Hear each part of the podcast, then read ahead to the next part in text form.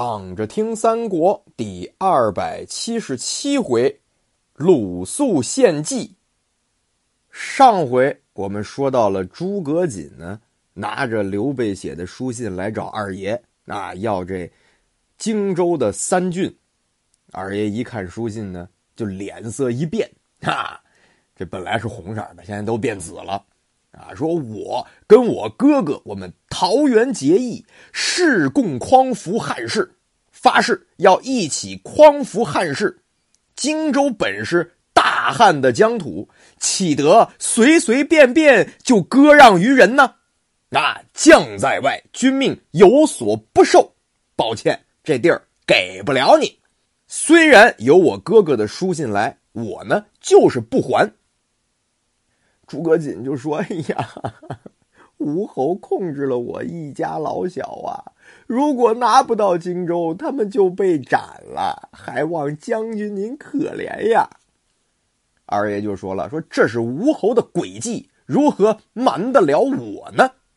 诸葛瑾说：“说将军您怎么这样呢？”二爷执剑在手，说：“啊，你别再说了啊！我这剑上可没长眼。”关平就赶紧说：“说，哎呀，军师面上不好看，望父亲息怒啊！这意思，这毕竟是军师的哥哥呀！啊，二爷就是说，哼，不看在军师的面上，叫你回不得东吴。哎呀，诸葛瑾是讨了个没趣儿啊，满脸的羞惭，就赶紧回到西川再见诸葛亮。诸葛亮这会儿呢，出巡了，啊，躲了，他就知道诸葛瑾得回来。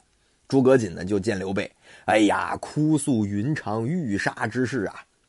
刘备一看，说：“你看，我就跟你说，说我弟弟性子急啊，这个不好说话。你呀，不行，你先回去啊，容我去了东川汉中诸郡，我呢把云长派到那边防守，到时候再把荆州交还给你们，不结了吗？”这诸葛瑾一听，那也没辙，那只能这么着了。于是呢，就回到东吴呢，见孙权。把这前边的事呢一五一十的说清楚了。哎呀，孙权大怒啊，说你这次去，你这反来，说你这次去，这个走了这么长时间，来回奔走啊，这这这是诸葛亮的计策吧？诸葛瑾说不是啊，这我弟弟诸葛亮跟着一块哭啊啊，人跟刘备说这些事儿，这才这刘备这才同意把这三郡的先还给咱们。可是这云长执意不肯呐，孙权就说了。说，既然刘备有言在先，还三郡，那我们就派兵去长沙、呃零陵、贵阳这三郡赴任，不就完了吗？哎，诸葛瑾说：“嗯，主公您所言极是啊。”于是呢，这孙权呢就让这个诸葛瑾呢把这一家老小带走了啊。看来呢，其实真的不是要呃为难诸葛瑾啊，就是这么个呃做做个戏哈。这诸葛瑾一边呢把一家老小呢领走了，一边呢就派这个差官们啊就往这三郡呢去赴任。那没两天啊，这些差使们又被赶回来了啊，跟孙权说说关云长不肯相容啊啊，我们这连夜赶回东吴，这是害怕走得晚了就被宰了。哎呀，孙权大怒啊，就派人找这个鲁肃来啊，就责备鲁肃，说鲁肃啊。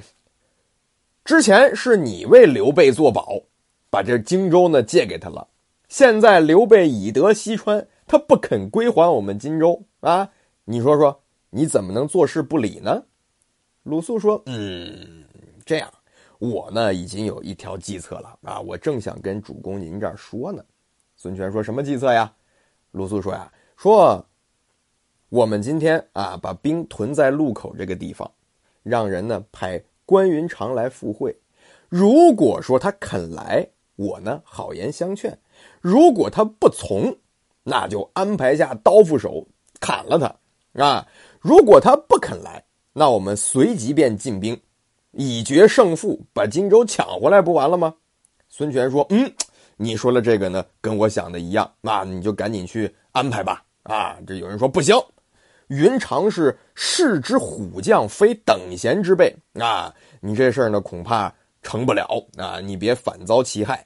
孙权呢就生气了，说：“那要照你这么说，那荆州什么时候能回得来啊？啊！你鲁肃，你快去把这事办了吧。”哎，鲁肃呢便辞别了孙权，来到路口，召唤这个吕蒙啊、甘宁啊一块商量啊。他们设宴于路口寨外的临江亭上啊，写下这个请柬，选帐下能言快语一人，划着小船渡过江啊，来找关平，就把这个鲁肃请客赴宴这事儿呢，就跟云长就说了啊。二爷一看，行，哎，既然是鲁子敬相请，那我明日便来赴宴，你先回去吧。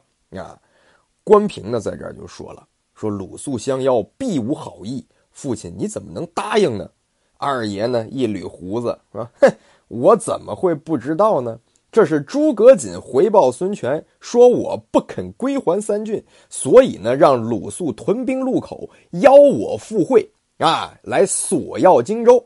我要是不去，他一定说我胆小。我这英名往哪放啊？啊，我呢，明天独自驾着小舟，带着这十几个人，单刀赴会。”我就看看这鲁肃能奈我何？关平说：“哎呀，父亲，您是万金之躯啊！您亲自趟这虎狼之穴，哎呀，恐怕您辜负了这伯父的重托呀。”二爷说：“啊，我在千刀万刃之中啊，失时交攻之际，匹马纵横，如入无人之境，我怎么会怕江东群鼠呢？”马良这个时候就说。说鲁肃虽有长者之风，但现在事急啊，不容不生异心啊！将军您可不要轻易的去呀。二爷读书多呀，二爷这个时候就拿出先人的例子啊来仿古了。他说：昔日战国之时啊，赵国人蔺相如无缚鸡之力，于渑池会上去秦国群臣如无物，更何况我这曾学万人敌者啊！我现在已经许诺了，我不可以失信。这马良就说：“哎呀，如果将军要去的话，您应该有所准备。”二爷说：“哼，我只叫吴儿选快船十只，藏善水军五百啊，于江上等候，看我令其起处，便过江来就行了。”哎，这关平领命，自己呢就去准备了。使者回来以后呢，就报告鲁肃说：“哎，这云长可是慨然应允。”啊，来日准到，鲁肃呢就跟吕蒙商议。哎呀，那么这么一来，我们该怎么办呢？吕蒙说：“没关系，他要带军马来，我和甘宁各领一队人马伏于岸侧，放炮为号，准备厮杀。如果没有军马来，我们呢就在亭后埋伏刀斧手五十人，就在宴席间宰了他就完了。啊，就这么安排定了。